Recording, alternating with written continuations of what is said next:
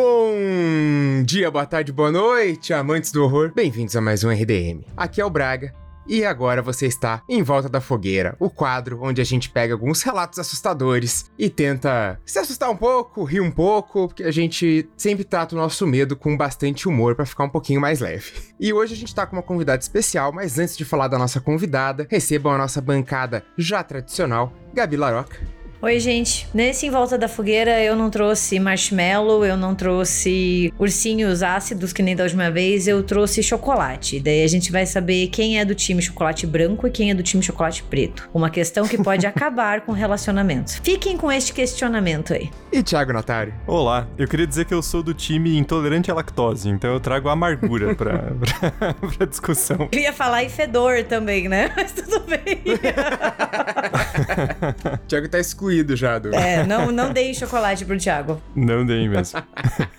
Mas hoje não estamos só nós três em volta dessa fogueira maravilhosa. A gente tem todo o prazer de receber uma das rainhas do true crime brasileiro, Mabê. Oiê! Gente, obrigada por me receber. Amei o Rainhas de True Crime. É sobre isso. E eu tô aqui em volta da, da fogueira. Eu trouxe água. Acho que não foi a melhor coisa que eu podia trazer, mas estamos aí, né? Se mantendo hidratada é sempre muito importante. É, é, importante se manter hidratado, ainda mais se né, surge alguma, alguma aparição aí, porque às vezes, quando a gente tá gravando de volta da fogueira, coisas estranhas acontecem, né? Então é bom a gente já ir te avisando que se você ouvir um barulho aí na, na sua casa ou qualquer coisa sobrenatural, é super normal. Isso realmente acontece quando a gente tá gravando. Tranquilo. Gente, vocês ficam então com os recadinhos e a gente já volta para conversar um pouco com a Mabê sobre filmes de horror e depois ler alguns relatinhos.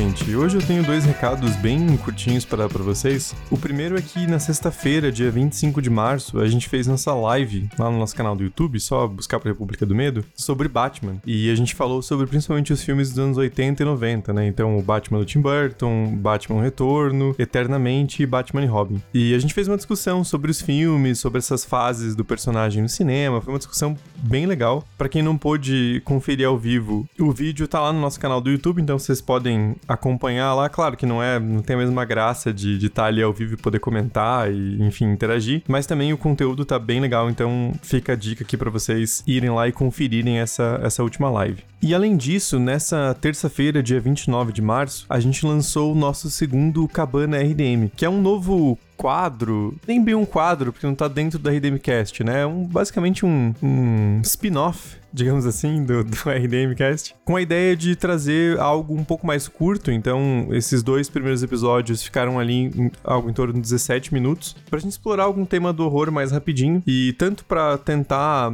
trazer um público novo para conhecer o RDM, mas também sempre pensando em ter um conteúdo extra para quem já curte o RDM e fica ali na ansiedade do, do próximo episódio. Então, nosso plano é lançar um cabana a cada duas semanas. O RDMcast continua na frequência normal, então é um episódio extra. E fica o convite de quem já ouve o RDMcast ouvir também esse nosso spin-off, porque é a mesma dinâmica, é super divertido e é uma ótima forma de recomendar o RDMcast para outras pessoas. Acho que isso é um, um ponto bem importante aqui, porque vocês sabem, vocês curtem, mas nossos episódios são bem longos, né? A gente fica ali numa média de uma hora e quinze, uma hora e meia, até às vezes um pouco mais. E para quem tá ouvindo pela primeira vez, de repente pode ser algo um pouco assustador, né? Assim, chegar de cara ali num, num podcast que não conhece, muito longo. Então, o Cabana é uma forma da pessoa ter um investimento de tempo menor e conhecer a nossa dinâmica, nossos apresentadores, enfim, como o RDMcast funciona. Então, aproveitem esse quadro, esse spin-off do, do RDM para recomendar para outras pessoas, porque é uma forma melhor da gente atrair um, um público novo, um público diferente. Então é isso, gente. Só passar aí umas novidades da semana no RDM e eu vou deixar vocês agora com esse Em Volta da Fogueira especialíssimo.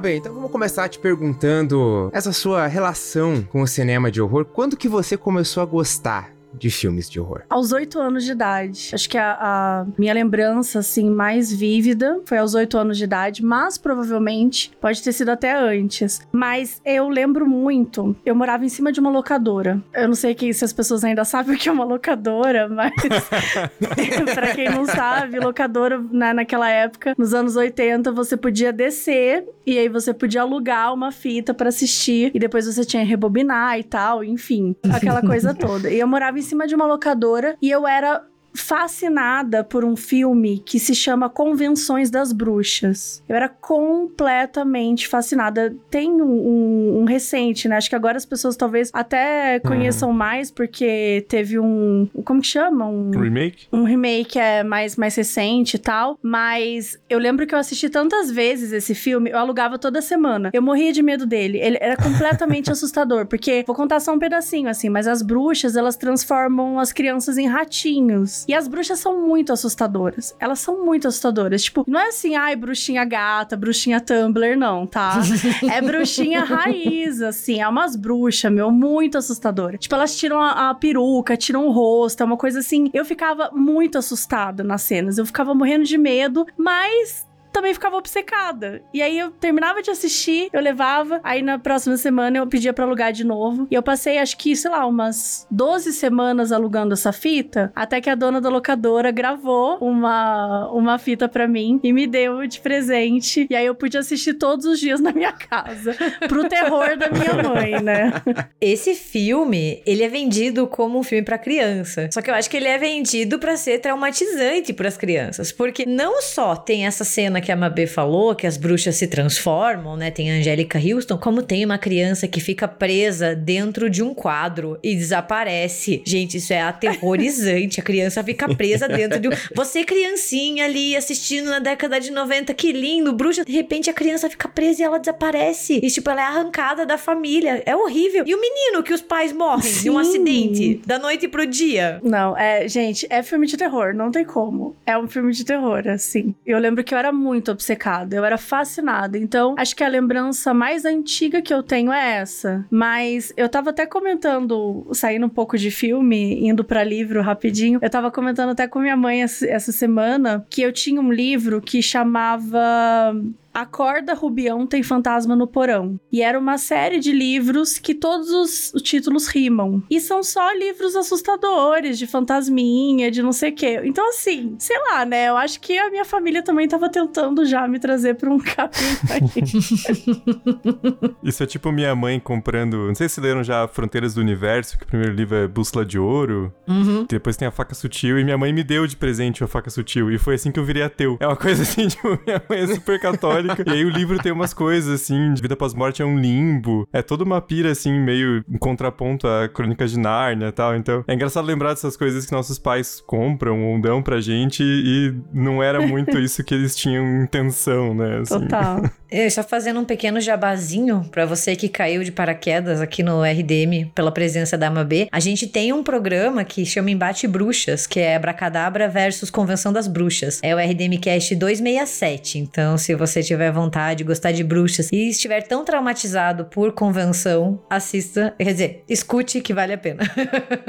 e é muito incrível que esses traumas de, de infância depois ditam nossos gostos. Assim, você pega uns filmes totalmente bizarros, ou mesmo mesmo livros, né? Tinha vários livrinhos de horror para criança. Eu lembro que tinha um que eu era muito doido, que era é, era um sobre o Frankenstein, mas era daquela coleção que eu, eu não vou lembrar agora exatamente o nome da coleção, mas era uma coleção que pegava tipo personalidade, sabe? Tinha um sobre o Einstein, tinha um sobre Elvis, e sobre tinha um... o Frankenstein.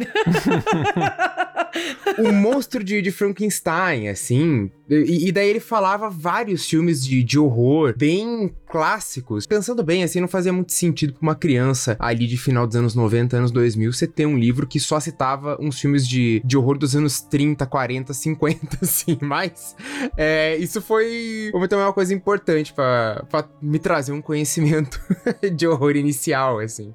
E Frankenstein ainda, né? Que é perfeito.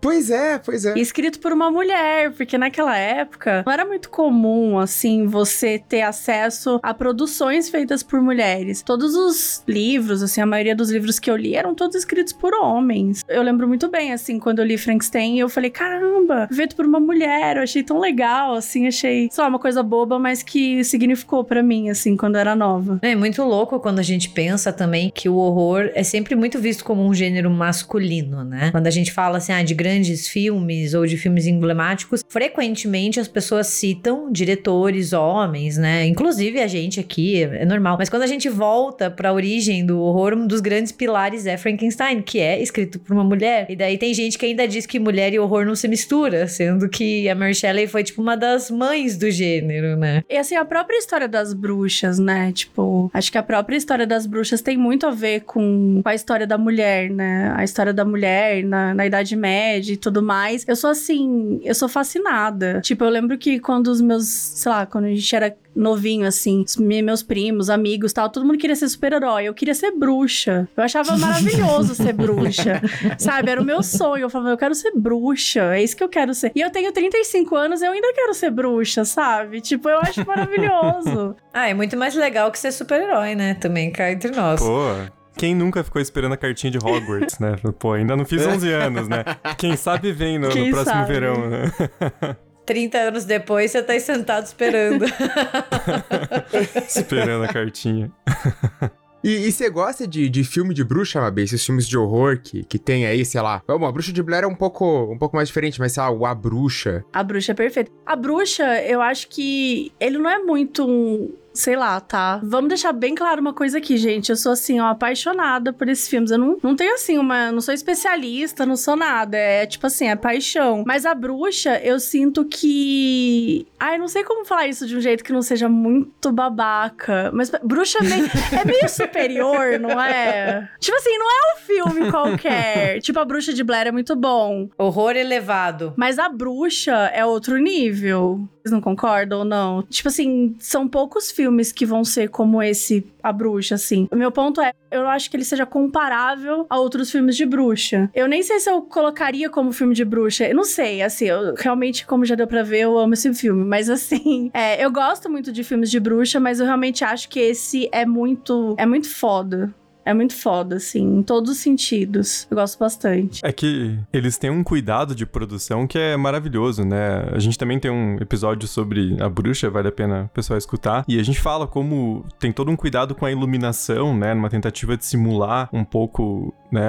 A ambientação, né? É, essa ambientação de Nova Inglaterra, da época, tem toda uma questão de sotaques, né? Eu acho que assim, às vezes até, se, se, você não põe uma legenda, você não entende nada do filme, né? Porque tem toda uma, uma tentativa de imersão, né? Então, acho que é um filme muito único nesse sentido, né? Da, da imersão, assim, você se sente um pouco esse clima, né? Do, do século XVII, assim. É, e a bruxa também, como a gente já falou aqui, é meio que chovendo molhado, afinal, a gente é formado em história, então a gente sempre fala isso, chega a ser meio chato. Desculpa se a gente tá repetindo, mas tem um trabalho de produção e de pesquisa histórica que é muito, muito bom. Ele tem todo um cuidado com aspectos técnicos e com a narrativa para ser coerente. Assim, eu não acho que todo filme tem que ser coerente, sabe? Não, não é uma obrigatoriedade. A gente às vezes desliga e só quer assistir uma coisa muito louca, mas o A Bruxa, ele se propõe a fazer um, um retrato que poderia muito bem ter saído de um relato de bruxaria do século 17, sabe? Então, assim, é muito legal, porque parece que você tá assistindo a um documento histórico com uma mistura de ficção. Eu acho isso muito, muito uhum. bacana nele.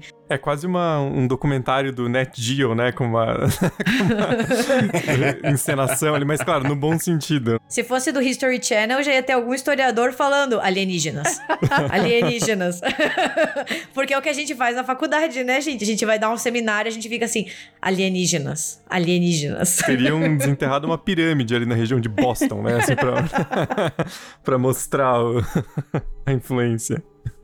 A gente falou de, de nostalgia com Convenção das Bruxas. A alienígena tinha toda a pira do, dos sinais, né, cara? Que também levou muita criança a ficar traumatizada e a procurar muito filme de horror maluco por causa de sinais, e especialmente grandiosa cidade de Passo Fundo. Alien é outra coisa que eu. Ah, eu queria muito. Eu queria muito ser abduzida por um alienígena quando eu era criança. Não, claramente. eu claramente tinha muitos problemas quando eu era criança. Mas eu achava, assim, muito genial, assim. Tipo, eu ficava. As pessoas, ah, não, Alien não existe. Gente, claro que existe. Você acha que, de verdade, a gente é a melhor coisa que existe? Tipo assim, de tudo que existe no mundo. Eles olharam para os humanos e falaram: é, é isso aí. Não vai ter nada melhor do que isso. Não é possível, sabe? Não é possível que olharam pra gente e pensaram, é, eu acho que eu dei o meu melhor aqui, sabe? Tem como. Então eu também sou fascinada por filmes de, de, de alienígena. Pelas teorias da conspiração, só que óbvio, né? Eu não acredito nelas, mas eu acho muito. Eu sou muito interessada em pesquisar, tipo, teoria dos reptilianos, essas teorias todas. Eu sou muito interessada porque as pessoas são muito criativas, né? Então eu acho isso muito interessante. Falando de Alien, acho que o ET, né? Tipo, marcou, assim, a nossa infância de um jeito fofo, né? Bem diferente, assim, dos outros. Porque se você pegar o próprio filme Alien, eu esqueci, como é que é aquele mesmo contato, primeiro contato? Contatos imediatos de terceiro grau. Esse aí. Porque esses, ou Alien e tal, eles eram, já era, né? Ou o próprio Sinais, já é um ETzinho, né? Do, do pavor ali, já é um ETzinho que, que você não quer encontrar. Agora, o ET, né? Do, do Steven Spielberg, pô, quem não quer ser amiga de um daquele ET, né? Ai, gente, eu choro demais todo, todo final do ET, assim. ah, não importa quantas vezes eu assisto esse filme, eu fico chorando que nem uma condenada, assim, quando ele dá tchau. É muito triste, dá vontade de abraçar todo mundo. Não. É, ele não precisava ir embora. É muito triste, é muito, muito triste. Eu assisto e eu falo assim, eu não vou chorar. E daí termina, eu tô... que triste. ah, é impossível.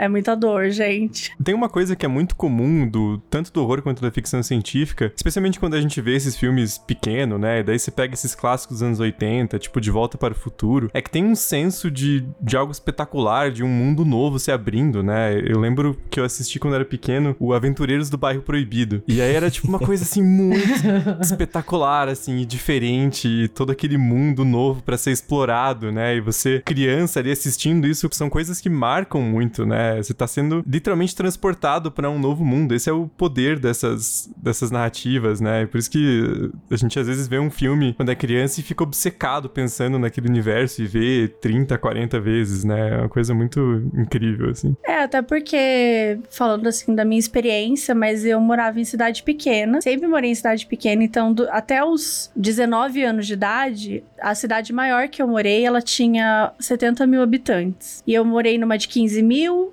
morei numa de 2 mil, de 2 mil pessoas, que é muito pouco. Hoje é tipo, 2 mil pessoas é a minha rua aqui em São Paulo. Então, como eu morava em cidades muito pequenas, a maior foi a única que teve cinema. Em alguns momentos da cidade, ela não, o cinema não, não, não rolava. Então, acho que tem um pouco a ver com acesso também, sabe? É, tipo, não tinha internet, né? Enfim, era outros. Sou uma criança dos anos 80, então era outros, outros meios, assim. Então, acho que, além de ser fascinante, eu acho que era isso, assim. A gente não tinha tanto acesso a tantos conteúdos assim. Era muito mais o uhum. blockbuster mesmo, assim, né? Imagina se com 18, 19 anos eu, ah, nossa, Lars von Trier, não ia nem saber o que é isso, sabe? tipo, que, que porra é essa? Eu não ia nem ter noção disso, assim. Então, eu consumia tudo que era, tipo, que todo mundo consumia, né? Conteúdo popular, assim. Tanto que só muitos anos depois que eu fui assistir é, coisas que eu fui descobrir que existia, assim. Então, acho que tem um pouco disso também assim, do, do acesso, né? Que hoje já é bem diferente, um milhão de streamings, etc.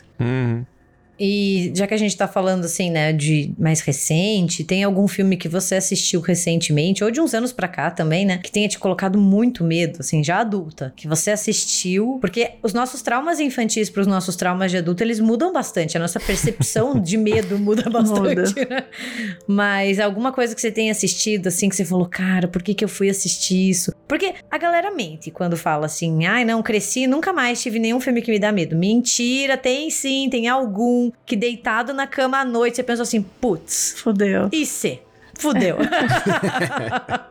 Cara, é. Filme, filme. Eu gosto de assistir filmes que me deixam desconfortável que não necessariamente é um filme, vai ser o filme mais de horror e tal, até porque o horror mudou, né, gente? O que era legal antigamente já não é tão mais legal hoje. Enfim, mudou até as formas de horror, os gêneros e tudo mais. Mas eu acho que se fosse falar de um, assim, que eu me lembre, eu acho que seria hereditário, porque não é que, nossa, eu fiquei com muito medo, mas o filme me causou muito desconforto enquanto eu assisti. O filme todo eu fiquei muito desconfortável. Eu fiquei muito tensa. Eu acho que é essa tensão, assim, que é algo hum. que é, eu acho que é o meu terror hoje em dia. Porque se eu fosse até colocar, assim, o que, que me assusta, eu sairia um pouco de filmes e eu iria para algumas séries como Black Mirror, Tipo, eu tô falando de seis anos atrás, né? Não tô falando atual, assim, mas eu acho que, tipo, quando eu assisti Black Mirror, tipo, meu, teve uns episódios que eu assisti que eu fiquei assim, puta que pariu, fudeu, fudeu, agora fudeu, não tem mais como, o futuro vai ser uma merda, sabe? Tipo assim, bagunçou a minha cabeça. Years and Years, quando eu assisti, é uma série, não sei se vocês já assistiram, mas é uma, é uma série que hoje em dia já não tem a menor graça. Mas quando ela lançou, era muito assustadora, porque também mistura essa coisa da tecnologia, também mistura essa coisa de governo autoritário e de você não ter acesso às informações e aquela sensação de insegurança no mundo atual, que, né, gente, não é como se a gente não soubesse o que é isso hoje em dia. Mas quando saiu Years and Years, a gente não sabia tão forte assim no Brasil, pelo menos. Assim, com. A gente sabia com várias coisas, mas acho que não, não tinha uma insegurança como a gente tem hoje, né? Sim. Eu acho que assim, o problema atual, eu acredito, eu assim, pelo menos para mim, nos últimos quatro anos, é que não tem um filme de terror que bata o que a gente vive no Brasil. Então, no fim do dia, tipo assim, você entende? Você vai no mercado e o verdadeiro terror é o preço do tomate, sim, né? Tipo... Você vai comprar Nossa. café, você fala, meu Deus do céu sem querer ser Túlio Gadelho, né? Que é o marido da Fátima Bernardes, que adora. Do nada as pessoas estão falando de Big Brother e o Bolsonaro, mas sem querer meter essa, mas, tipo, infelizmente a gente tá. Eu acho que isso que muda muito, assim. Porque quando eu comecei a ver Black Mirror foi em 2014. Pô, 2014, sabe? Assim, não é que tava super ok em 2014, mas perto de agora, a gente tava, meu, perfeito. Acho que a gente nunca imaginava onde a gente podia chegar, né? Não tava bom, mas é. não tem como piorar. Tem, sempre tem. Sempre tem. E as distopias sempre pegam, né? Porque a gente começa, que nem a Web falou, a gente, hoje em dia a gente faz checklist, né? A gente vai vendo as marcas ali e vai ficando cada vez mais pesado, né? Então, sei lá, você via V de Vingança uns anos atrás e tipo, ah, é fantasia. Você vê hoje e fala, hum... Não é tão fantasioso. Aquele Uma Noite de Crime, sempre esqueço o nome. Aham, uh -huh, o The Purge. Gente, para mim aquilo vai acontecer, sabe? Tipo assim, eu fico nessa também. É um filme que esse filme ele mexe muito comigo e eu amo, eu amo. E eles são muito ruins, cara. Os atuais assim são muito ruins. É que eu também amo filme ruim. Eu amo filme ruim. E, e eles Toda vez que lança um filme, acho que teve a série também, eu assisti ruim. Tudo é ruim. Tudo é ruim. Mas ao mesmo tempo é muito bom e é muito crível, assim. Então acho que hoje em dia o meu terror é o terror psicológico, assim, sabe? Tipo, é o que mexe mais comigo, assim. O resto, tamo aí. Nossa, gente, eu sou muito paia, então, porque eu lembro que uma coisa que me aterrorizou muito foi quando eu fiz a freira no cinema. me escutem que, assim, o filme não é bom, né? Mas eu sempre achei o visual do Valak, assim, meio desconcertante. Eu não sei porquê, mas ok. E daí eu lembro que na época o Matheus, que é meu namorado, ele morava sozinho num apartamento, assim, daqueles de centro, sabe? Que é apartamento mais antigo, que tem corredor. E, gente, eu não saí do quarto a noite inteira, porque eu pensei assim, eu precisava ir no banheiro, né? Mas tinha que cruzar o corredor. Falei, se eu olhar pro canto escuro da sala e tiver aquela freira encapetada, me olhando, eu falei, não, tô de boa, vou ficar bem tranquilo aqui.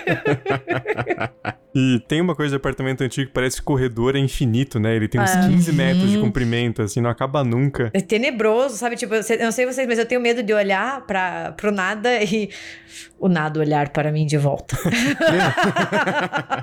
Poético. Cara, eu não tenho medo disso. Eu não tenho medo. Eu posso assistir um milhão de filmes e eu fico assustada, tá? Enquanto eu tô assistindo. Você falou a freira, morri de medo quando eu vi, tá? Eu morri de medo. tipo assim, não é que, nossa, eu sou super corajosa. Eu sou zero corajosa. Eu assisto, eu tô tremendo de medo. Mas na hora que acaba, pra mim, acabou. Assim, não sei, eu não, não bate. Um que mexeu comigo e é meio recente e é muito idiota. Eu tenho até vergonha de falar, mas assim, foi o Babadook, gente. Nossa, idiota nada! Nessa noite eu fiquei com medo de dormir, o Babadook. Inclusive, eu esqueci de citar, mas é um dos meus favoritos, assim. Eu acho um puta filme, assim, de terror atual, né? Ele é daqui a uns 10 anos, acho no máximo, né? 2014, né? Acho. 2014. Então eu gosto muito, achei ele muito bom. Mas esse cara, foi difícil encarar o armário da minha casa, assim, tipo, dá muito medo.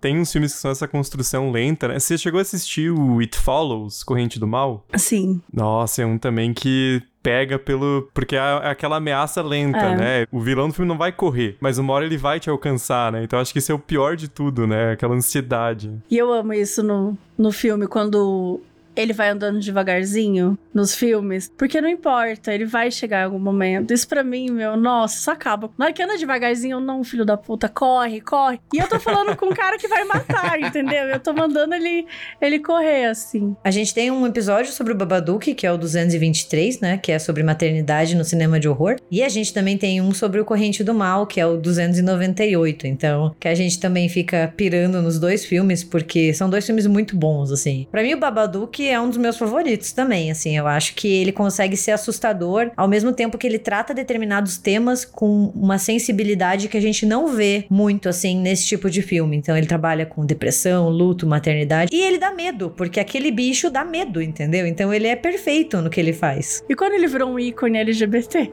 Ah, é perfeito. Daí que ele ficou perfeito, entendeu? Ele ficou mais perfeito ainda, sério, eu amava. E as bonecas? Vocês têm medo de boneco? Filme de boneco? Olha, eu eu tinha um grande trauma com o Chuck, então. Ah, todo mundo que tinha, né? Assim, Eu tinha também. Tenebroso aquilo lá. Passava propaganda na TV aberta. Devia ser um crime aquilo ali. Eu adoro filme com brinquedo assassino. Tem uma série que eu gosto muito, que é o Mestre dos Brinquedos, né? O Puppet Master, que começa ali em 89, o primeiro filme, veio também ele lançou ali no mesmo ano do Brinquedo Assassino, mas tem assim muito filme e eles continuam lançando. O último, o último foi o quê? Foi foi ano passado. Ano passado lançaram o, o Blade, que é um spin-off do, sei lá, já tava no 12 segundo, 13 terceiro filme, lançaram um spin-off. Não é aquele que tem uma pira com nazista? É esse mesmo, esse mesmo. É bizarríssimo, é da, da Full Moon, que é uma, uma produtora muito, muito boa. Cara, pra mim, meu maior trauma da vida sempre vai ser o Chuck, assim, em questão de bonecos, né? Eu tinha muito, muito medo. E eu chegava a um ponto, assim, de eu trancava minhas bonecas dentro do armário quando eu ia dormir. Porque, sei lá, elas podiam se rebelar contra mim no meio da noite, né? E eu tinha aqueles bebezão, sabe? Que, que você dava comida, né? Cara, ele ficava com os olhos abertos. Eu falava, não. Mamãe não brinca de noite. Mamãe vai trancar você dentro do armário. Eu trancava, sem medo. Meu instinto de sobrevivência sempre falou mais alto, entendeu? Rola um Toy Story ao contrário, né? Tipo, É.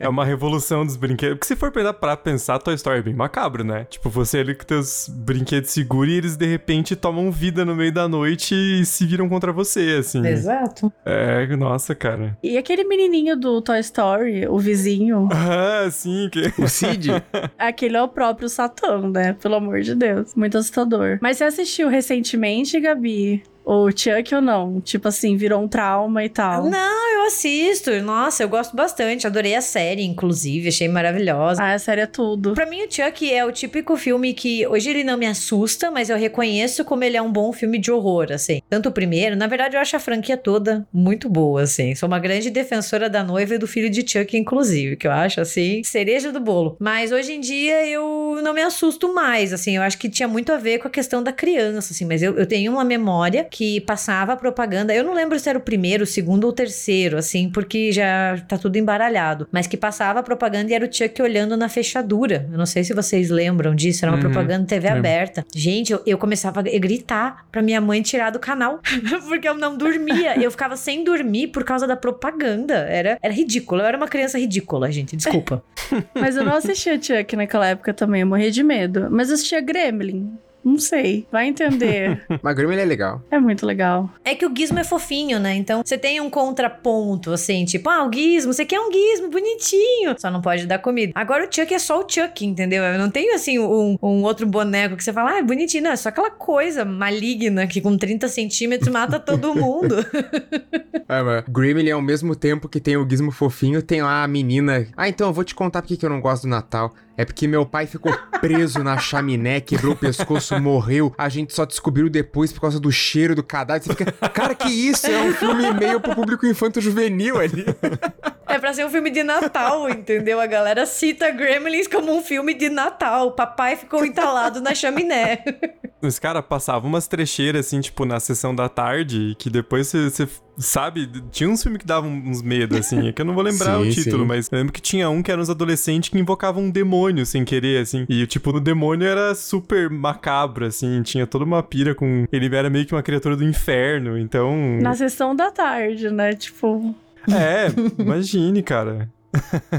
tá certo, tem que iniciar. Nossa, um que eu amava. Eu não sei se vocês lembram quando passava Bolha Assassina no canal aberto.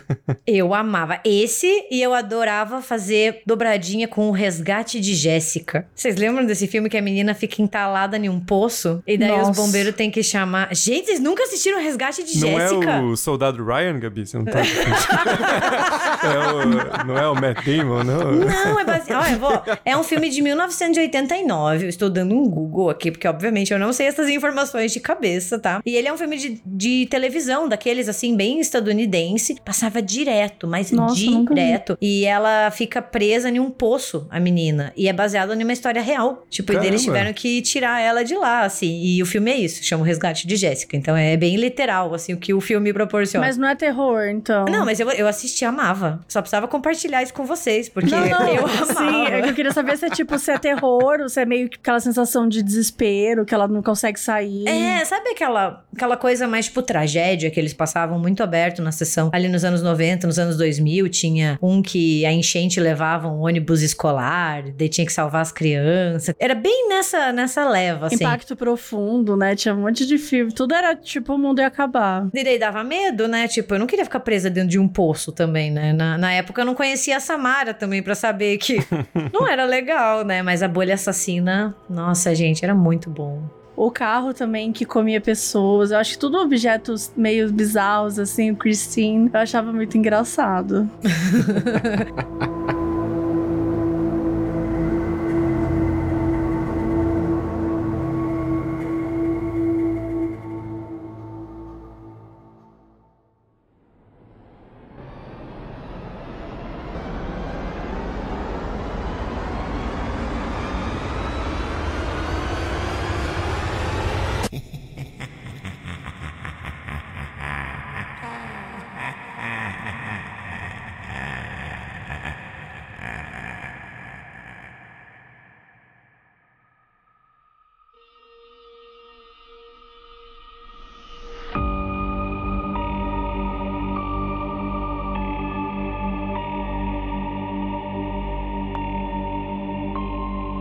Mabê, mas você que é mais desse ligado a esse mundo de, de serial killers aí, você que vivencia esse mundo de perto, eu sei que você também curte as produções sobre isso. É uma, uma grande fã de, de Dexter. Aí você tem Sim. alguma coisa pra pra indicar, assim, sobre filmes, séries, coisas que você tem pra indicar sobre esse universo?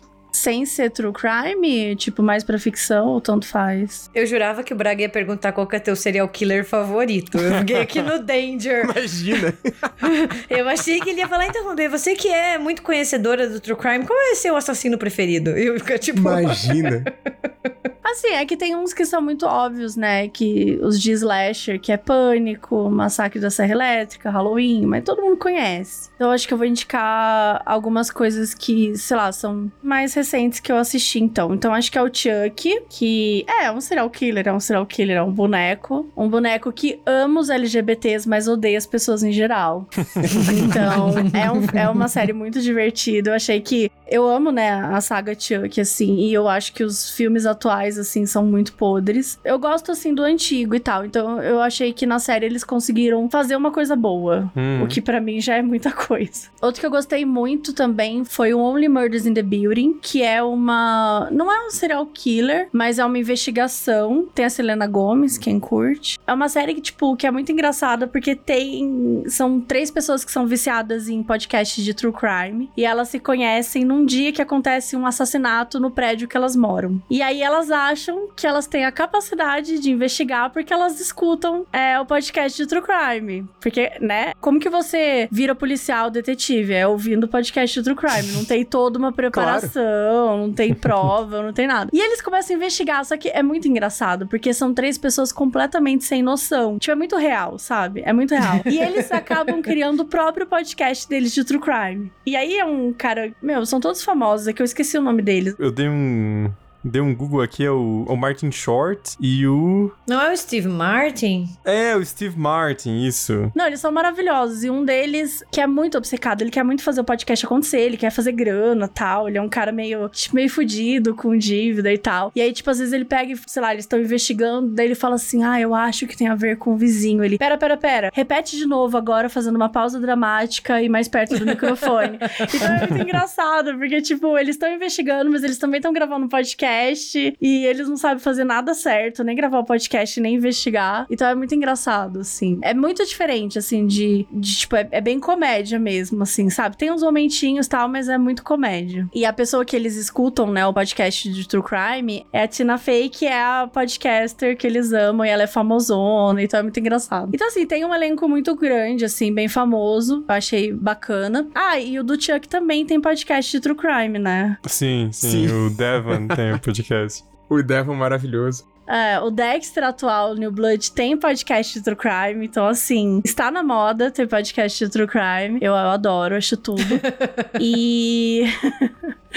E eu acho que se eu fosse também indicar, talvez séries e tal, acho que eu iria mais pro caminho de documentário mesmo. Então acho que eu recomendaria. Eu gosto muito de Apaixonada pelo Assassino, que é a história do Ted Bundy contada pela ex-mulher dele. Tem filme, né? Tem documentário, tem muita coisa do Ted Bundy. Tem um documentário da Netflix, que é, acho que é Conversando com o Ted Bundy e tal, que são umas fitas. E é muito Uhum. interessante esse documentário que conta a história, mas conta a história do ponto de vista dele, da investigação e tudo mais. O Apaixonado, pra mim, assim, é o meu favorito porque ele conta da perspectiva da vítima e ele também é, vai mais em cima disso. Ele conta mais as vítimas contando como é que foi a relação com ele, como ele, né, manipulou e tudo mais. E é muito interessante, né? Porque foi por causa dela que ele foi preso. Então é uma história muito interessante, que eu gosto bastante. Outro doc que eu gosto muito é do Una Bomber. Ele não é conhecido por ser serial killer, mas ele é conhecido por ser um serial bomber, que é um termo meio estranho assim, mas ele ele matou três pessoas nos Estados Unidos durante vários,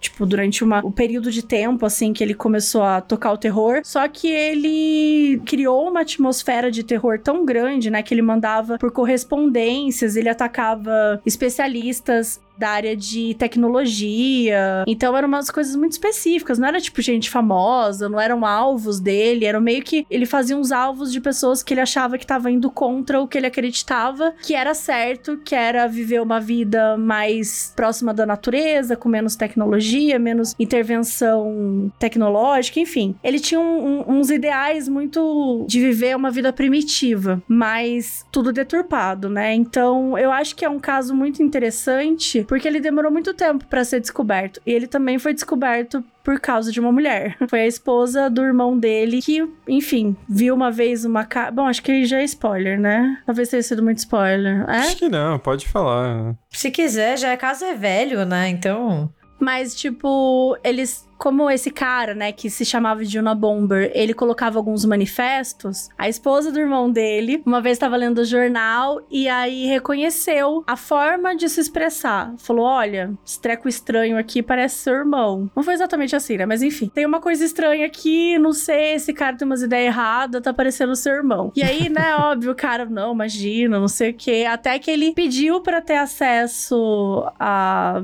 Acho que a carta inteira, ou ele foi na casa deles e, e foi procurar mais, enfim. Mas ele acabou encontrando outros documentos que contavam coisas muito parecidas. Então foi aí que ele começou a desconfiar do irmão e entregou ele para FBI. Então é uma história muito pesada também no, no documentário que tem na Netflix. Tem uma série e tem um documentário. A série é muito boa, só que ela é ficção, né? Tipo, é difícil uma ficção tipo, assim, eles inventam muitas coisas, né? Então você acaba muitas vezes, tipo, entendendo o lado da pessoa, aquela coisa de você se apega e tal. Então, eu gosto da série, mas tipo, ela não é, não faz muito sentido se você quiser saber a história mesmo. A história de verdade é nesse documentário que se chama Una Bomber Suas Próprias Palavras. Então, esse é um documentário que eu recomendo porque conta bem assim essa história. Eu acho que é isso, assim, acho que de serial killer recente talvez o que eu indique seja o The Night Stalker, da Netflix, que conta a história do Richard Ramirez, que é um, um, o perseguidor noturno, que é um cara que aterrorizou Los Angeles e viveu no Cecil Hotel, né, que é aquele hotel de Los Angeles que é extremamente conhecido por ser assombrado, com razão, porque morreu muita gente naquele hotel. Assim, morreu mais gente naquele hotel do que é humanamente aceitável morrer gente num hotel.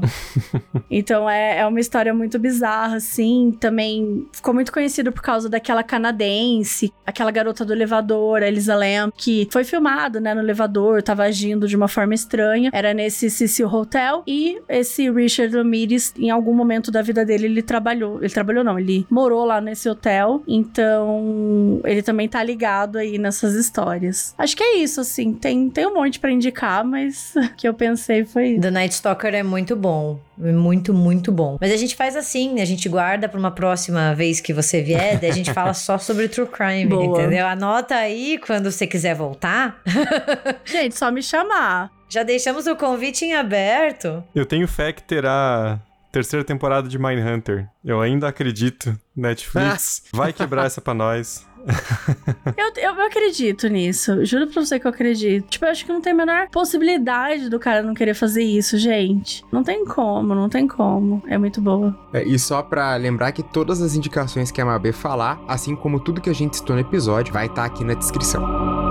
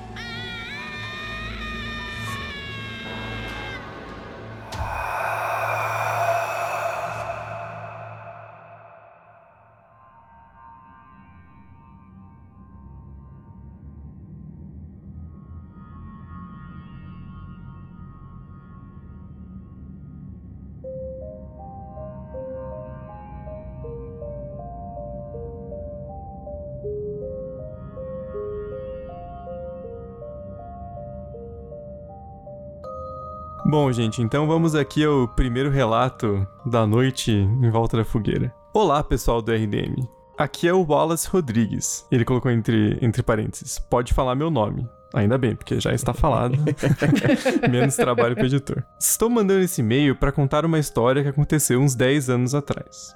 Hoje eu tenho 29 anos e naquela época morava com a minha mãe numa casa que ficava em um condomínio residencial.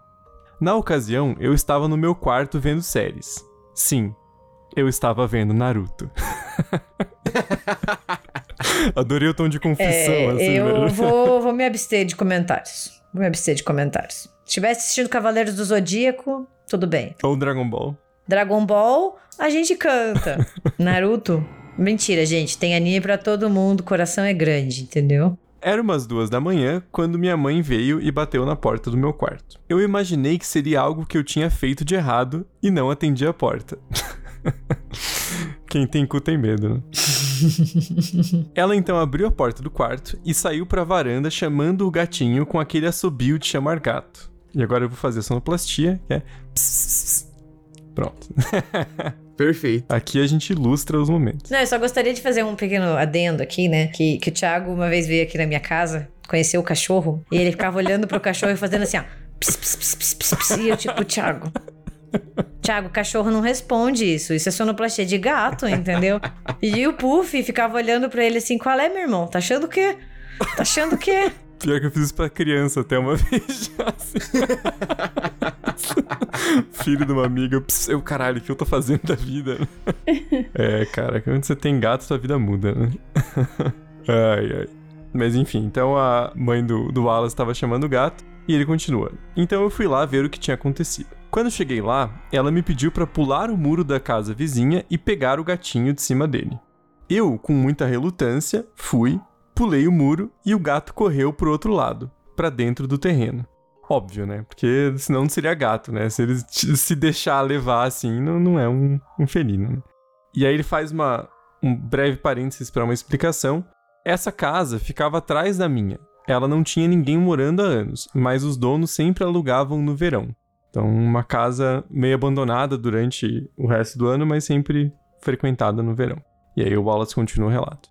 Assim, eu pulei totalmente para dentro da casa que tinha um muro muito alto. Então, com certeza, eu teria que contornar toda a residência na hora de voltar. Era uma casa bastante grande, tinha três andares e sei lá quantos quartos. Enfim, eu consegui pegar o gatinho e fui contornando a casa até a parte mais baixa do muro, que dava para um terreno baldio que ficava ao lado da minha casa. No momento em que eu joguei o gatinho por cima do muro e ele voltou para casa correndo, e eu espero que esse joguei seja figurado, né? Tipo, você gentilmente fez o gato atravessar o, o muro. Eu me virei e vi uma coisa que eu rezo para nunca mais ver. Era uma noite de lua cheia. No entanto, o céu estava cheio de nuvens que tapavam o brilho do luar. Ao me virar, eu vi uma silhueta parada na porta de trás da casa. Eu me assustei e, pensando se tratar de alguém que teria alugado tal casarão, já fui me desculpando e falando que era o vizinho mas aí percebi que aquela sombra não se mexia. Então eu pulei o muro mais rápido que o Miranha, caí no terreno baldio e fui para minha casa pela porta da frente, onde minha mãe me esperava. Tremendo, contei a ela o que tinha acontecido, mas ela não acreditou. Foi aí que eu decidi colocar uma escada no muro e ver afinal do que se tratava aquilo. Pô, mas se tinha escada desde o começo, não era mais fácil ter pego a escada e. Mas como que volta no. É, também tem essa, né? Como é que ele vai voltar? Você põe a escada, volta e aí o gato leva, levanta a escada pra você. Pede pro gato te puxar de fora, entendeu? Meu dá uma mãozinha aí. Você faz tipo em The Last of Us, né? Você primeiro levanta o gato, ele vai lá e te puxa lá de cima, né? Retomando, o Wallace colocou a, a escada para olhar e ele continua. Quando eu olhei de novo, para meu espanto, aquilo ainda estava lá. Lembrando que na época, 2009, quase não existiam smartphones e a maioria dos celulares não tinha lanternas.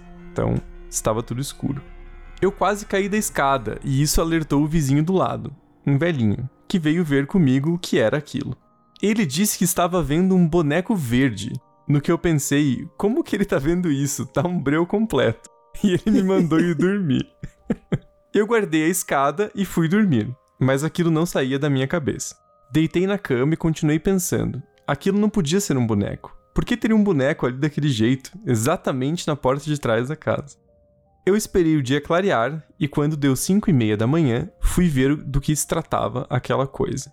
Então eu descobri o que era, e foi ainda pior do que se fosse um demônio ou um fantasma.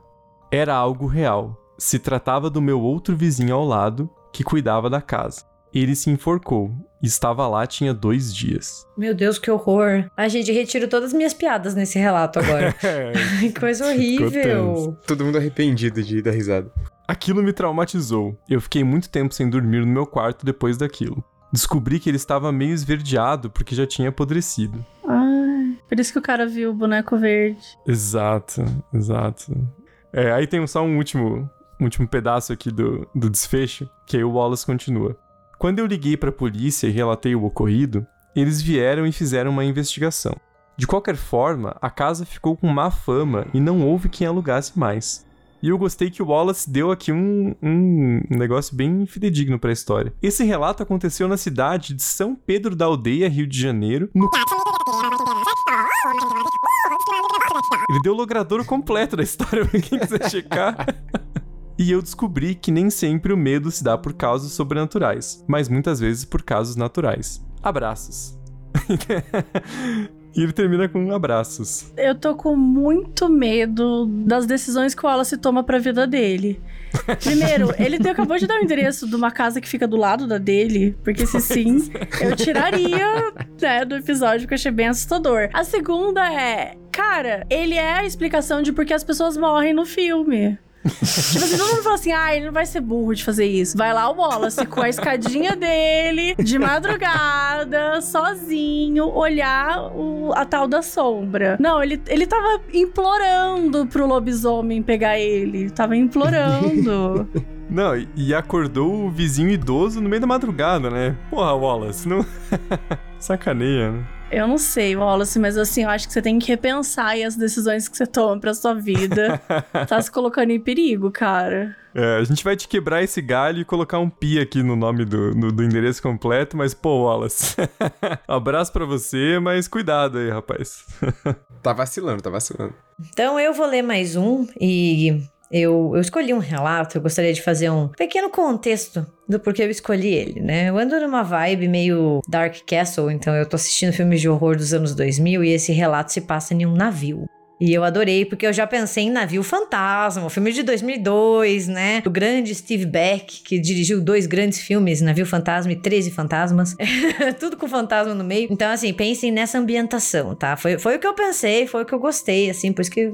Inclusive, tinha que ter mais filme de horror com navio, né? Nós temos poucos, porque é uma Tinha. ambientação muito boa. E o nome do, do relato se chama Navio Assombrado. Boa noite, meu nome é Hugo e ouvindo o podcast de vocês, decidi contar essa história que aconteceu comigo durante meu estágio como piloto de um navio. Inclusive, foi nesse estágio, em 2018, que conheci o podcast e sigo desde então. Ele colocou entre parênteses: saibam que eu baixava os episódios para ouvir no meio do mar como companhia de viagem. Mas antes de começar, é importante dar um contexto.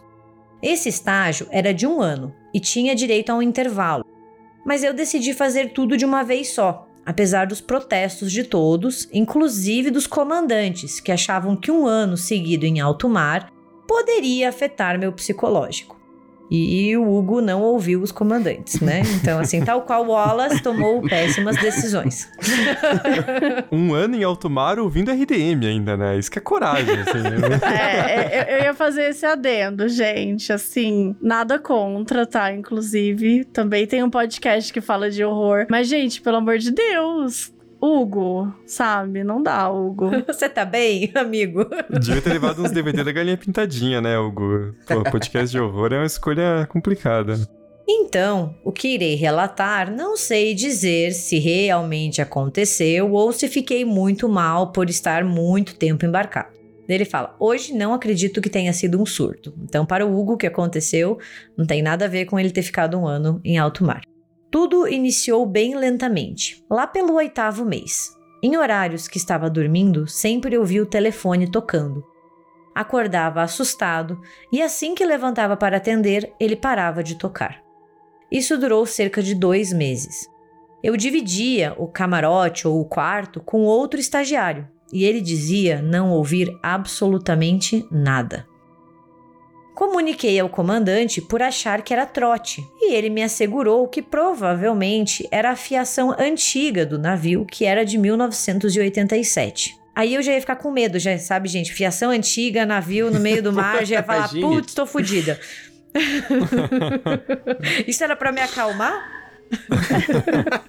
Se vier a. Rose querendo roubar a tua placa de, de, de escombro, você foge. E ele falou que isso não seria tão estranho, considerando então a fiação do navio. Isso me acalmou e eu achei que tinha passado. Porém, outro dia estava sozinho no passadiço.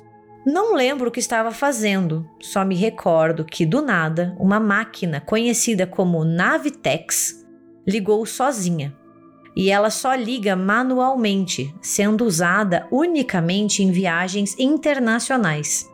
E ele falou: Eu nem sabia que funcionava. Além de ligar, ela começou a imprimir sozinha um papel com umas letras muito estranhas. Já comecei a orar ali mesmo e tive que passar o resto do serviço sozinho, sentado do outro lado do Navitex. Você vê que o Hugo né, tomou decisões erradas, porque eu já falava, foda-se o Navitex, eu vou embora, né? Fica aí, Navitex, boa. Eu pulava no mar. Eu pulava no mar, foda-se. É, vou nadando, isso aí.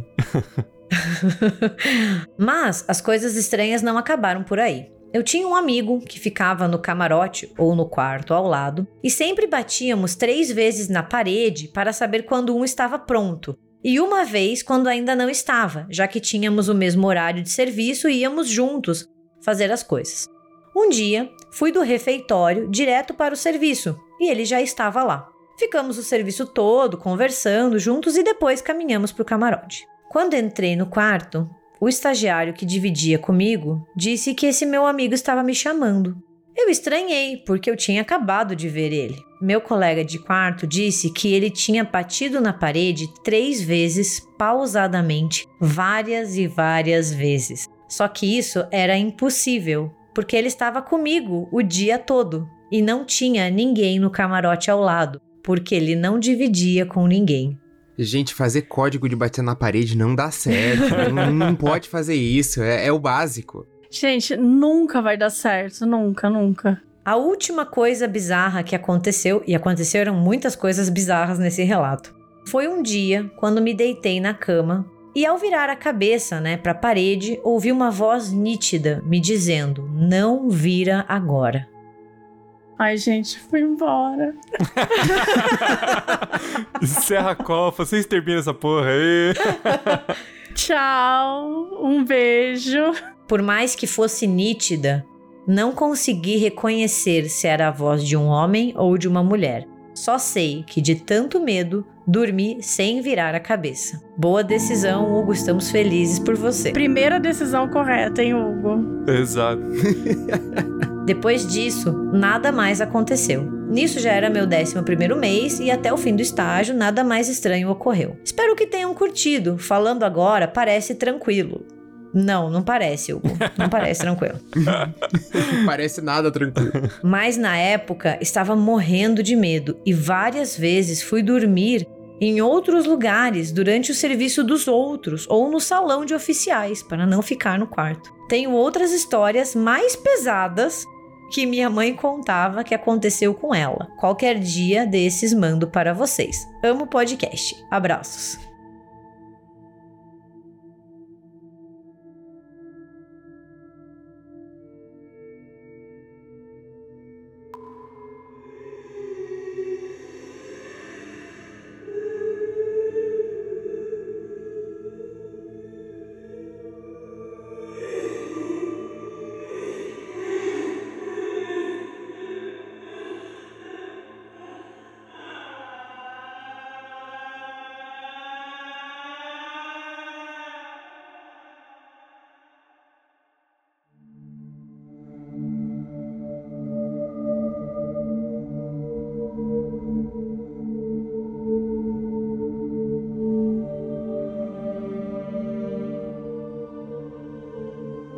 Bora tacar lenha nessa fogueira que eu vou pegar o próximo relato aqui. Bom dia, meus amiguinhos do RDM. Como vão? Meu nome é. Ana, mas vocês podem me chamar de Micaela. Eu prefiro mesmo que me chamem de Mico Micaela, porque eu acho mais bonito que meu nome mesmo. E eu tenho 13, ela botou assim, 13 barra 14 anos, por incrível que pareça. Então temos uma Gen Z enviando relatos pro, pro RDM, olha lá. Nem sei, talvez seja outra geração já, que se duvidar. Não, é geração Z ainda. Ah, ainda não chegou geração Alpha, é, começa em 2010. Ah, não, é, é quase, quase, é, é quase. Ah, é? Pô, Gen Z sou eu. É o final da, da Gen Z ali. Na verdade, eu não sei se o volta da fogueira ainda será feito, e está sendo feito, porque sou uma pessoa sonsa.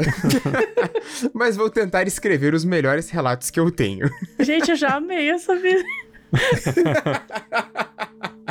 O primeiro foi um dos casos mais polêmicos na minha família, já que não era comum coisas assim acontecerem com a gente. No auge dos meus quatro anos, eu adorei essa expressão.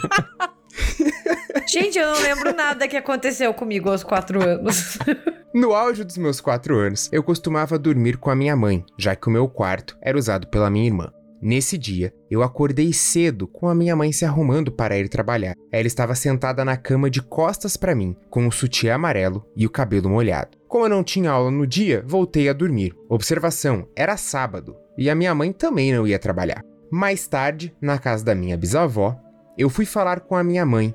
E como eu posso explicar? Na casa da minha bisavó é onde a gente ia tomar chá, fofocar, etc. Como criança curiosa que sou, contei para minha mãe que eu tinha visto ela se arrumando de manhã e falei das características.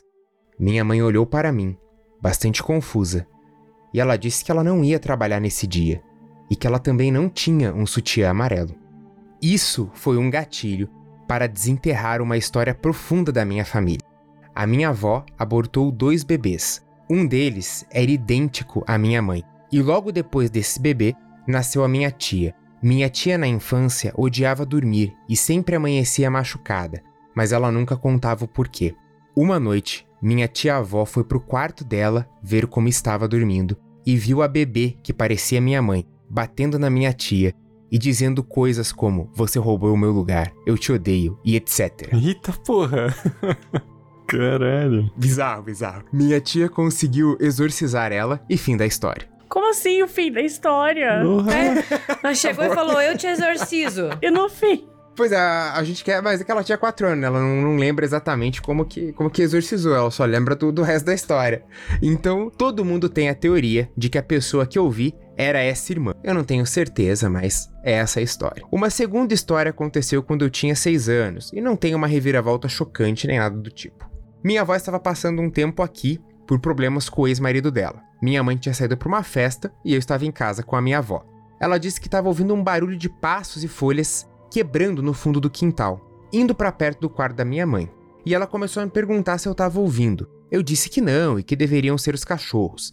Quando a gente foi olhar, os cachorros estavam dormindo no tapete. Começou um verdadeiro FNAF, e daí eu pesquisei antes que é Five Nights at Freddy's, nessa noite. Meu Deus! O Braga foi se inteirar da linguagem dos jovens, né? Eu fui, eu fui. Que eu, não, eu não peguei o que, que era, eu, joguei, no- eu tive que jogar no Google o que, que era FNAF. Tô tirando sarro, mas também não sabia, não. A gente ficou olhando todas as janelas da casa e trancando as portas, mas de algum jeito, os passos ainda continuaram, mesmo sem ninguém. A gente nunca descobriu o que era, mas foi bem estranho. E a última história foi mais recente, acho que foi 2020 21. Eu tava no meu quarto, dormindo, e acordei com a minha mãe e minha irmã conversando. Era a Bia? Não, mãe, a Bia tá dormindo. Mas tem que ser a Bia. Quem que é a Bia? Sem entender caralho o que estava acontecendo, eu decidi voltar a dormir porque sou filho de Deus, né? Do nada, minha mãe abriu a porta pro meu quarto, me olhou e disse: Ah, tá, a Micaela é. Bia, você tava na sala e foi pro banheiro? Eu olhei pra ela tentando ajustar meus olhos à luz e disse com toda a calma do mundo: Mãe, eu acabei de acordar. Isso foi o suficiente para fazer ela se arrepiar dos pés à cabeça de um jeito que vocês não têm noção. Eu não estava entendendo o motivo, então perguntei o que aconteceu, e elas me explicaram que tinham visto uma menina com um vestido parecido com o que eu costumava usar, indo da sala pro banheiro enquanto elas estavam na cozinha, e elas imaginaram que fosse eu. Minha mãe andou pela casa inteira, no quintal, e não encontrou nenhum sinal de outra pessoa. Não sabemos quem ela era e nem o que ela queria. Se vocês quiserem mais histórias sobre minha casa ou meus familiares, me marquem no Twitter. Maravilhosa. Esse é um ótimo trabalho de marketing. É um ótimo trabalho de marketing. Boa noite tardia pra vocês e fui. Mas o primeiro relato me deixou cabreiro demais. Ela tem meio que uma síndrome de Benjamin Button, né? Quanto mais no passado, mais ela lembra, assim. Com quatro anos, ela lembra a história. com uma riqueza de detalhes, assim, impressionante, né, cara? Maravilhosa. Nossa, parabéns, Micaela. Bom, o relato chama Não Brinque com Mágica. Oi, pessoal do RDM Cast, sou muito fã de vocês, não percam um programa. Tô enviando pra vocês um relato 100% verídico do que aconteceu comigo e com a minha irmã. Espero que gostem. Beijos. Amo quem manda beijo com U. Quando eu tinha mais ou menos uns 11 anos e a minha irmã uns 17, era bem comum ficarmos domingo à noite sozinhas em casa, pois os meus pais iam pra igreja. Em um domingo específico, estávamos assistindo o Domingão do Faustão. Tá datado já. Já, já tá datado, exato. Já não foi esse ano. E na época usávamos antena parabólica, aquelas em formas de bacia. e a TV ainda era aquelas de tubo. Eu achei super específico. Tá muito datado. É, exatamente. A, a Micaela nem pegou a referência, né? Ela não tá entendendo A nada. Micaela, coitada. A gente já falou de locadora aqui nesse episódio. Nossa senhora. Já perdemos a Micaela. Não, e eu fui pesquisar, né, antena parabólica em formato de bacia, porque nem eu sabia o que era isso. Fiquei meio assim. Mas bora. Em um dado momento, um mágico começou a se apresentar. Então, lá no Domingão do Faustão tinha um mágico. Era o Mr. M. Era o Mr. M, será? Não. Só porque se é pra jogar referência, tipo, nostálgica. Ai, eu morria de medo do Mr. M, gente. Mr. M. Não, porque eu morria de medo do Mr. M no Fantástico. Eu morria de medo. Eu também, eu achava ele bizarro, eu não podia ver. Nossa. Mas não era. Só fazer um, um- abrir um parênteses sobre o Mr. M. Eu não sei quem imitou agora o Cid Moreira. Gente, o Mr. M, ele fazia as mágicas e quem apresentava era o Cid Moreira, que tem uma voz muito sinistra. E Pra piorar a situação toda, toda vez que ele chamava o Mr. M, ele falava uma coisa diferente, um adjetivo diferente. Tipo, mestre das, dos disfarces, o nome das sombras. E eu ficava assim. tipo, será que tem um, um grupo de roteiristas que só ficam assim sentados pensando: meu, quais são os adjetivos que esse Cid Moreira vai falar esse final de semana, sabe? Eu, eu lembro do Mago do Sortilégio. Isso, mago do sortilégio, não tem como. Nossa, eu morria de medo, gente. Aquela máscara era terrível, terrível. Eu não sei, eu- o que, que eu pensava? Eu já falei, era uma criança tosca, gente. Eu tinha medo de tudo, mas enfim, não era o Mr. M no Domingão do Faustão, porque senão muitas outras crianças estariam traumatizadas até hoje. Voltando pra história. Em dado momento, um mágico começou a se apresentar, fez uma parte do show e na outra ele convidou os telespectadores a entortar os talheres junto com ele. Só que ele fez uma advertência. Caso o indivíduo não consiga entortar o talher, coisas paranormais vão acontecer na sua casa. Tranquilo. Vocês lembram do Homem do Ra? Ele fazia isso no, no Fantástico, não fazia? Então tá com aquele cara do Ra, que ele soltava meio que um raio, ele soltava perfume da mão, sabe? Ainda bem que eu não faço ideia do que você tá falando. Mas sabe, Mabê, às vezes é melhor você não saber do que o Braga tá falando. É, preserva um pouco assim, sabe, você. Não, mas eu fico pensando, imagina, imagina. Domingão do Faustão, aí tem um mágico de boa, aí ele fala, galera, vamos entortar o talher comigo. Se não der certo, coisas paranormais vão acontecer na sua casa. Gente, isso é, isso é filme de terror, sabe? A televisão nos Sim. anos 90 era muito louca. Total, não tinha limites. Tinha limites. Aí, beleza. Fez a advertência tal. Como boas adolescentes bem bestas, tacamos o foda-se e corremos pra cozinha pegar os garfos. A gente fez todo o processo junto com o mágico e adivinha? Isso mesmo. Nada aconteceu. Fomos dormir e até então tudo estava normal. Eu dormi bem rápido, por sinal. Não sei exatamente que horas eram. Quando a minha irmã me acordou assustada. Ela ainda coloca um, um parênteses, filha da puta, poderia ter sofrido sozinha. me acordou assustada, dizendo que estava escutando barulhos estranhos e uma luz vindo da sala. Eu, que era muito fã de Arquivo X na época, já achei que tava rolando uma abdução. Mas a minha irmã mandou eu parar de ser besta que aquilo era obra do mágico. Como se me acordar não fosse o suficiente, ela ainda me mandou ir lá na sala olhar o que tava acontecendo. Gente, a irmã, a irmã dela era seis anos mais velha que ela. Nossa, conceito tutelar. Atenção. Tadinha. E a gente sabe que esse relato não pode ter sido escrito pela OAB, porque se fosse uma AB criança, ela ia pra sala ser abduzida com toda certeza. Tô pronta, tô pronta, me leva, tô aqui. Não, eu amava Arquivo X também, olha.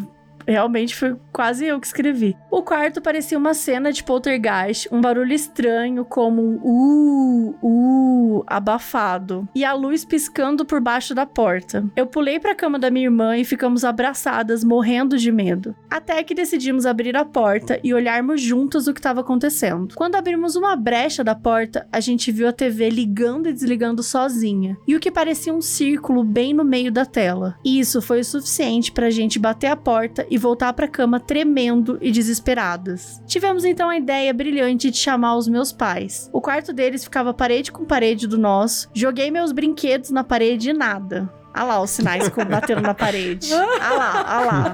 Eu fico imaginando as crianças jogando, sabe?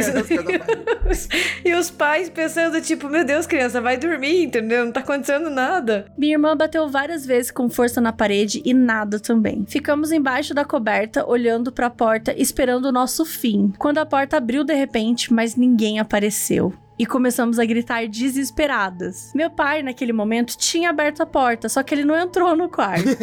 e quando ele ouviu nossos gritos, ele falou: A televisão tá queimando, vocês não viram? Minha mãe veio logo depois e começou a acalmar a gente. Eu e minha irmã passamos semanas dormindo juntos e desenvolvemos um pavor pelo tal mágico.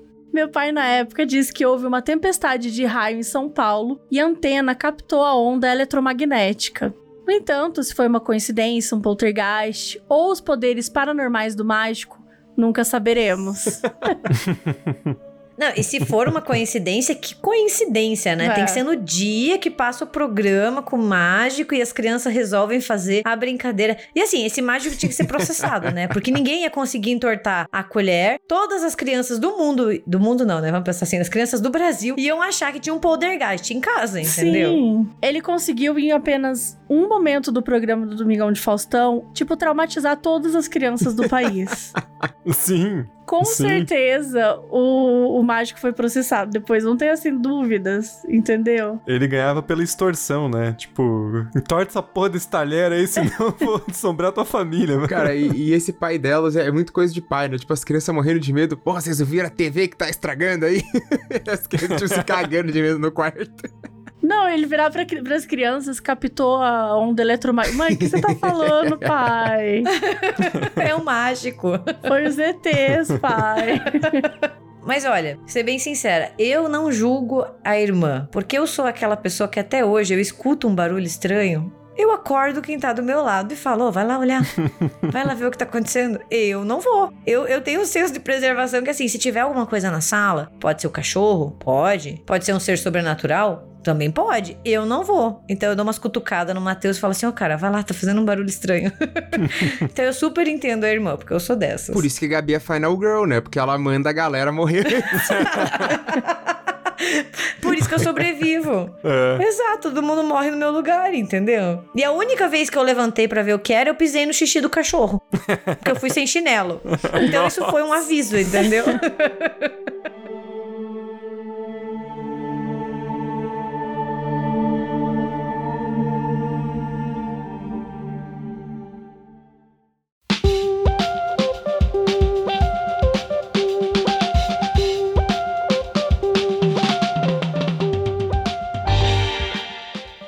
O fogo já tá um pouquinho mais fraco, a gente já vai terminando de ler os nossos relatos aqui. A gente espera que vocês tenham sentido várias emoções ao longo desse episódio, pavor, risadas. A gente espera que tenha vindo tudo isso, porque foi mais ou menos o que a gente fez aqui.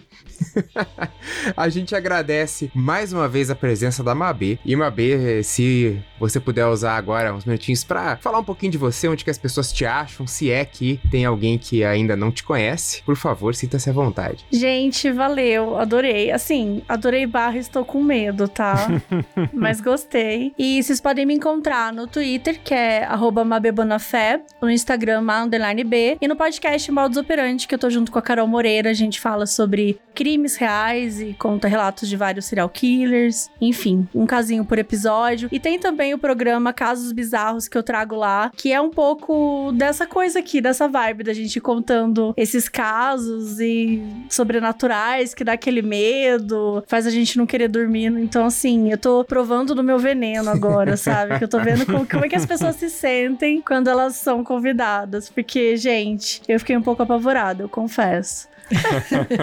Daqui a gente caprichou na escolha também, né? Foi, Teve foi uns bom. aqui pesados. Foi bom. E a gente deixa as portas abertas uhum. pra Mabê voltar, quem sabe, num episódio sobre Arquivo X, Sim. já que você adora ET, adora Arquivo X. Temos muitos ouvintes que pedem, né? Vai que. Super. Né? Então, sempre que quiser, o RDM está aberto para você. E também deem dicas pra gente que pauta a Mabê deveria voltar para conversar com a gente. E como o Braga já tinha falado durante o programa, mas é sempre bom reforçar tudo que a gente citou aqui no, ao longo do episódio, tanto os filmes que a gente foi comentando e também os episódios do, do RDM, para quem por acaso ainda não conheça e queira ali escutar episódios sobre Chuck, sobre a bruxa, sobre Corrente do Mal, enfim, vai estar tá tudo linkadinho aqui na, na descrição. Vocês podem aproveitar para conhecer também ou procurar os, os filmes, enfim. A gente sempre deixa tudo organizadinho aqui. E também vocês nos encontram nas redes sociais. A gente tá no Twitter como RDMcast e no Instagram como República do Medo. E também nós temos o nosso site, que é o republicadomedo.com.br, onde, como o Thiago falou, ficam todos os nossos posts, você vê tudo detalhadinho, tem artigos, tem críticas. E também, se você tem algum relato assustador e quer que a gente leia em um próximo Em Volta da Fogueira, você pode enviar o seu relato do jeito que você quiser. Pode ser anônimo, pode ter nome. Você escolhe que a gente sempre vai priorizar e respeitar a sua decisão. Então, se você quiser que seja anônimo, não se preocupe. É só enviar para contato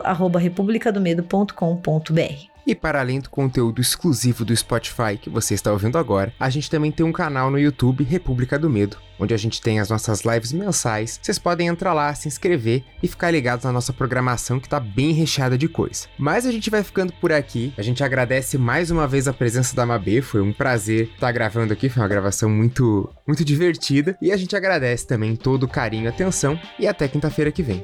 Até. Até.